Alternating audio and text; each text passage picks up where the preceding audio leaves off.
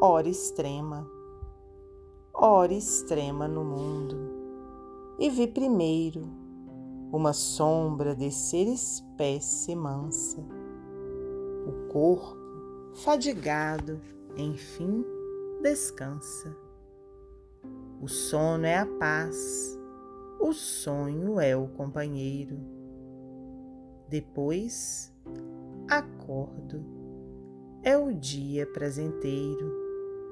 As afeições do tempo de criança falam da vida nova que me alcança.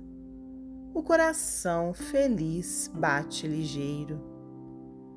Contemplo os céus chorando de alegria tudo é bênção na paz que me irradia, no além do mais além que se descerra.